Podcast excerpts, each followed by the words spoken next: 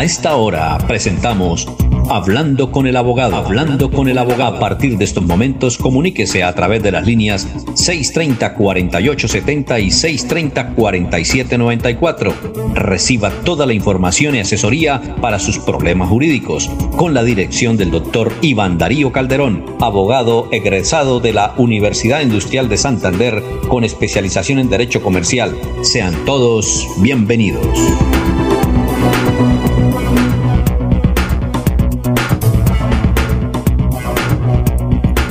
Bueno, ya vamos a hablar con los oyentes que se pueden comunicar a estos teléfonos que siempre están dispuestos para ustedes.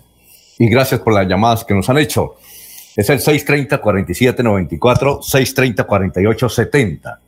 El teléfono de doctor es este, que lo, tengan ahí listo, pero llámenos a las 8 de la mañana y hablan tranquilamente con él. Él responde las llamadas. Además, tiene una la característica de tener un buen abogado: paciencia yo le decía la otra vez al doctor, eh, eh, el, doctor Iván, el día que lo visité a la oficina, que un, hace como unos 15 o no sé, sí, como unos 15 años hubo un encuentro internacional de abogados aquí en el Club Campestre y entonces ahí estaba el mejor abogado, el que más ganaba en América Latina, era chileno. Entonces me senté a la mesa a hablar con él, a tomarme un tinto y yo le pregunté, le dije, bueno, doctor, quiero una entrevista. Dijo, ay, es que a mí no me gusta la entrevista, pero hablemos acá, ¿qué necesita? Le dije, bueno, usted es considerado el mejor abogado, usted es que sabe mucho de código. Dijo, no, yo sé normalito, inclusive menos que los otros abogados, pero yo tengo una virtud y es la paciencia. La paciencia, uno como abogado debe ser psicólogo. El abogado que actúa como psicólogo, desde luego, triunfa. Pero ahorita les acabo de terminar la historia porque hay una llamada. Muy buenos días. Buenos días, señor. Con mucho gusto, gracias por llamarnos. ¿Cuál es la inquietud que tiene para el doctor Iván Calderón? Mm, mire, doctor, es que aquí en el barrio, eh, en, la cuadra donde nosotros vivimos, eh, tienen una perrita, ¿sí? ¿Qué barrio es? Nueva Granada. De eso queda en Bucaramanga, ¿no? Sí, claro, sí, señor. Incluso esto eh, queda al pie de la inspección donde tienen la perrita. Resulta que esa perrita la mantienen en una terraza de un tercer piso y ese animalito ladra, ladra, ladra todo el día.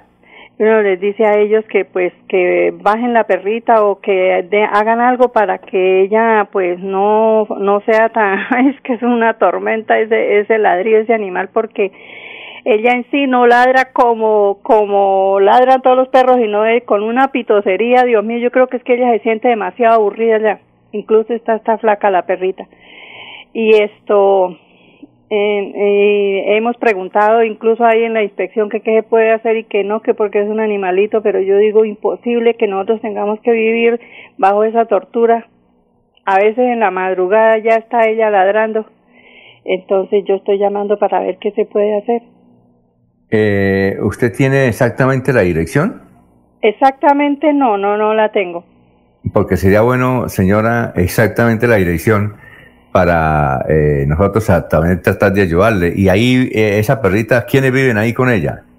No, pues eh, los dueños viven en el primer piso y la perrita mantiene en, la terraza en el tercero. ¿Y, los dueños quiénes son? ¿Jóvenes, viejos? ¿Quiénes, quiénes habitan eso? Pues está la, abuelita y tres, tres, ni tres jóvenes y la mamá de los jóvenes. ¿Y qué tipo de perrita es? Ay, es hasta bonita, no, no sé la raza, es una perrita hasta bonita, pero está flaca. Ah, bueno, ya le vamos a preguntar al doctor que, cuál es el, el, conducto. Y gracias por la llamada, ¿no? Bueno, su merced a ustedes por atenderme. Gracias, gracias. Doctor Iván.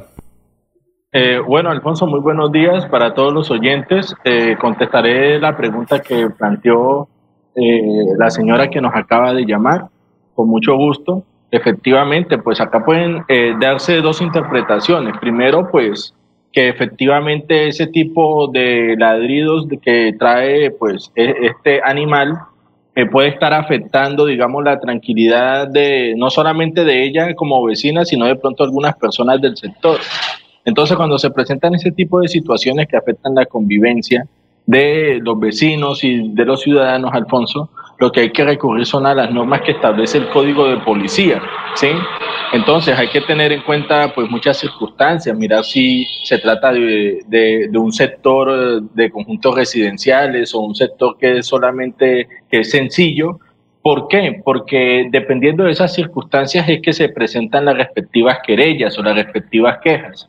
Yo creo que hace bien la oyente en llamar a la policía para que traten de alguna forma u otra de buscar la manera de que, de que siga o que se evite tanto ruido, porque pues ese tipo de afectaciones la regula el código de policía. Entonces el conducto regular, Alfonso, es llamar a la policía, si la policía pues no hace nada, pues lo que se hace inmediatamente es poner una querella ante una inspección de policía. Ya la otra cosa, Alfonso, es que si ella dice que la perra está en un, en un mal estado, sí, que, que está de pronto enferma y que por esas circunstancias es que ladra tanto, pues ya eso es una cuestión ya totalmente aparte que corresponde directamente pues a los propietarios de, del animal en este caso. Muy bien, y antes del tema del día, entonces les termino de contar la historia sobre el mejor abogado de Latinoamérica. No sé si todavía estará ejerciendo, pero él me decía que una de las virtudes que, que por por, eh, considerado el mejor abogado es que él tiene mucha paciencia. Entonces decía, yo en mi oficina allá en Santiago tengo pañuelos. Generalmente cuando viene se sienta desde el más encopetado hasta la persona más humilde, llora. Cuando el, tema es muy tremendo, eso llora. Y me piden el favor de que no le cuente a nadie. Entonces yo soy un confesor, yo a nadie, ni siquiera a la secretaria, le cuento. Inclusive les digo, cuando llora mucho, quédese un poquito acá para que no se le note que lloró aquí y la secretaria no se, y mi secretaria no se den cuenta. Entonces el doctor Iván Calderón es de esos abogados que tienen una paciencia porque cuando yo estuve hablando en la oficina con él, le entraron varias llamadas y no, contéstelas. Y él contestaba y desde luego son personas que tienen muchas necesidades, muchas inquietudes y él, antes que ser un abogado, parece que fuera un pastor. Muy bien. Eh, ¿Cuál es el tema? ¿Tenía tareas para hoy, doctor Iván? Bueno, Alfonso, efectivamente sí, como, como usted lo acaba de indicar, eh, teníamos una tarea que era respecto de el caso en que del fallecimiento de la persona que daba alimentos. Entonces pongámosle, pongámosle contexto a esta situación. Pongámosle que está el padre y la madre, eh, ellos están separados por alguna circunstancia, entonces el padre eh, tiene la obligación de pasar alimentos a su hijo menor de edad. ¿Qué pasa en caso de que esta persona fallezca? Pues bueno, aquí hay que analizar muchas circunstancias, Alfonso. Incluso el día de ayer usted planteó algo muy interesante respecto de los bienes, de la herencia y de la sucesión. Porque en caso de existir bienes eh, de herencia o sucesión, las deudas alimentarias podrían presentarse como un pasivo y descontarse del patrimonio que esta persona dejó para la sucesión. Sin embargo, pongamos una circunstancia que es muy común, Alfonso, y que la Corte Constitucional y la Corte Suprema incluso han definido a, pesar de tener interpretaciones diferentes. Pongamos el caso del padre que es pensionado y fallece. Entonces, cuando el padre es pensionado y fallece, pues queda una pensión de sobreviviente. Entonces la pregunta es, ¿esa pensión de sobreviviente de ahí se puede descontar el valor correspondiente a la cuota de alimentos? Pongamos un ejemplo claro, que él ya esté viviendo con otra persona, con otra pareja, y esta pareja es la beneficiaria de la pensión. Entonces ella tendría que descontarle de la pensión de sobrevivientes para un hijo que no es de ella. Pues la respuesta, eh, según la Corte Constitucional, es que sí, que si la persona que fallece deja una pensión de sobreviviente y existe una obligación alimentaria, eh, inmediatamente esta persona podrá solicitar que de esa pensión de sobreviviente sea descontada la cuota alimentaria conforme lo establecen pues la ley o lo establecieron ya sea judicial o mediante comisarías de familia. Entonces, Alfonso, hay varias circunstancias, este tema tiene muchos matices, pero lo cierto es que ni la muerte de la persona que entrega alimentos extingue la obligación alimentaria. Entonces, eso es muy importante que lo tenga la gente claro.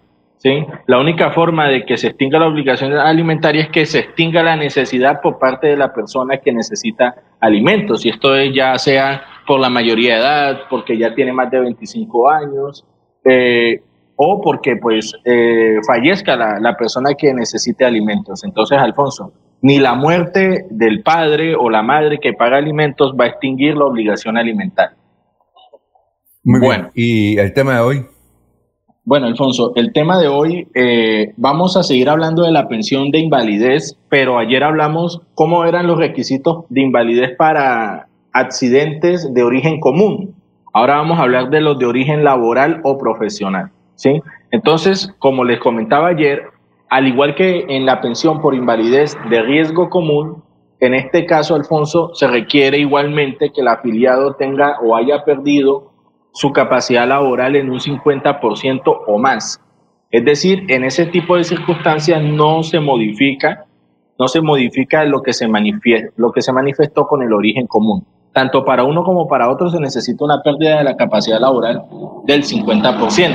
Sin embargo, aquí es donde viene la gran diferencia a diferencia de eh, la invalidez por origen común, que yo usted le dije, Alfonso, que se necesitaban tener mínimo 50 semanas en los últimos tres años, que si la persona era menor de 20 años necesitaba solamente 26 semanas y que si la persona ya había cotizado más del 75% de la pensión de vejez, ya solamente necesitaba 26 semanas. En los temas de riesgo laboral por accidente de trabajo, no se exige no se exige ningún tipo de porcentaje. Lo único que se exige es que usted tenga la pérdida de la capacidad laboral superior al 50% y que se haya decretado o se haya determinado que el accidente fue de origen laboral. Entonces, usted no necesita los requisitos anteriormente descritos. ¿sí? Entonces, ¿qué pasa? Acá lo que podemos ver es que hay una mayor garantía, Alfonso, en materia de accidentes de trabajo, como quiera que solamente se pide que pues haya una pérdida de la capacidad laboral y que pues la persona esté afiliada a una ARL. ¿Qué pasa, Alfonso, por ejemplo, en los casos en que el empleador no, no cotiza a ARL por parte del empleado? ¿Sí? Porque esos son casos que ocurren mucho en nuestro país, que la persona está trabajando y no tiene prestaciones sociales, no lo afilian a seguridad social, en salud, en pensión. Si esta persona llega a tener un accidente denominado laboral y la pérdida de la capacidad laboral de ese accidente supera el 50%, el empleador tendrá que pensionar de su, de su propio patrimonio al empleado. Como quiera que, por la irresponsabilidad de este, no lo afilió a una ARL, quien sería en última la encargada de responder en el caso de las pensiones de invalidez por accidentes de trabajo. Entonces, mucho cuidado con los empleadores que hasta ahora nos están escuchando para que cumplan con los derechos laborales y afilien a ARLs a sus empleados. No vaya a ser que ni Dios lo quiera ocurra un accidente de trabajo muy grave y le vaya a tocar con su propio patrimonio tener que pensionar a esta persona por el incumplimiento de este, de este mandato legal. ¿sí? Las normas, Alfonso, o una de las normas que regula este tipo de situaciones de, de invalidez en accidentes de trabajo, es por ejemplo la ley 776 del 2002. ¿sí? Dentro de esa ley podemos encontrar el monto el monto de la pensión de invalidez que se puede, a la cual la persona puede acceder. Entonces es muy importante que las personas tengan clara esta situación para que, dependiendo del origen de la enfermedad o del accidente que tuvieron, se determine si va a ser Colpensiones o el fondo privado quien va a adelantar la pensión o quien va a pagar esa pensión o la ARL que usted haya escogido al momento pues de estar trabajando. Entonces, Alfonso, hay dos diferencias muy grandes una cosa es la pensión por invalidez de origen común y otra de origen laboral. El día lunes seguiremos hablando de este tema, pero ya les explicaré cómo hacen o cuáles son los pasos que se deben cumplir para determinar ese porcentaje de pérdida de la capacidad. ¿Quién lo determina? ¿Qué puede hacer uno si no está de acuerdo con el porcentaje que le dieron? ¿Sí? ¿Y qué, cuál, es la, cuál es el rol que deben cumplir muchas entidades allí, como la EPS, como la ARL, y como el fondo de pensiones. Entonces eso lo veremos la próxima semana. Muy bien, eh, son las eh, aquí en Radio Melodía. Eh, es que ayer un abogado nos escribió sobre una llamada de un oyente y también nos llamó una trabajadora social. Este comentario del, del abogado es más o menos lo mismo que me dijo la trabajadora social. Dice, no comparto con la señora que llamó a plantear la opción de su hijo de separar a los niños uno con la madre y otro con el padre. No es buena decisión desde lo psicológico y afectivo. Lo ideal es que los hermanitos crezcan y se formen en un solo núcleo familiar. ¿Algún comentario sobre el particular, doctor? Bueno, pues Alfonso, sí, claro. Eh, yo respeto mucho las opiniones de las personas pues, que ustedes lo contactaron. Eh, y seguramente pueden haber sustentos de carácter psicológico que ayudan a la formación integral de los niños manteniéndose juntos. Sin embargo, pues yo sí he visto y he estado presente en decisiones que se han tomado en donde se han asumido las posturas que se manifestaron ayer, de que cada uno eh, tenga a un menor.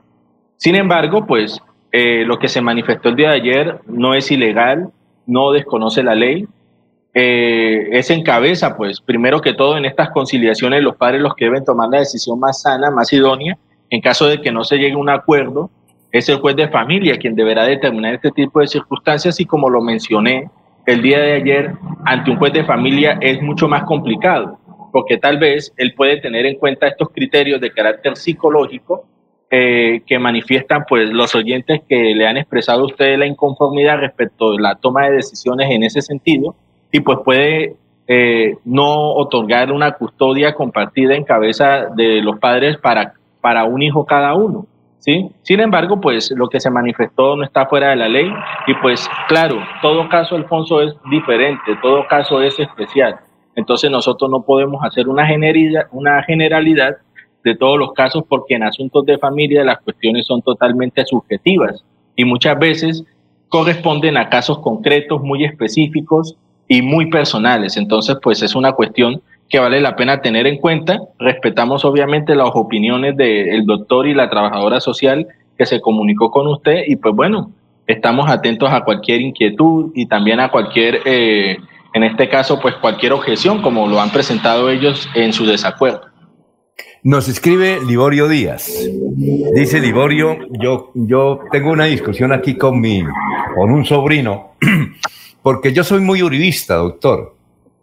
Y mi sobrino es muy de Petro. Entonces tenemos discusiones, yo, yo no le pongo, yo dijo, yo no le pongo mm, sal al caldo, pero, pero lo que pasa es que el muchacho, estamos en una discusión esta mañana sobre qué es preclusión. Entonces quisiera que el doctor nos dijera qué era preclusión. Es que tal vez se relaciona con eh, la decisión que tomó la fiscalía en el día de hoy de pedir la preclusión por la investigación de los falsos testigos contra Álvaro Uribe. Entonces él quiere saber eh, qué es preclusión para más o menos tener una nueva charla con su sobrino que es muy petista, doctor. Que, don Liborio Díaz, gracias, dice que nos escribe, que él es eh, comerciante y nos escribe desde el barrio eh, San Alonso, ahí en la carrera 30 con calle 18, dice, por aquí los espero, los escucho todos los días, me gusta ese programa. A ver, don, la respuesta para don Liborio, doctor Iván. Bueno, Alfonso, eh, bueno, muy interesante la pregunta que planteó el oyente. O sea, desde el punto de vista objetivo, yo lo que le puedo decir es que la preclusión, ¿sí?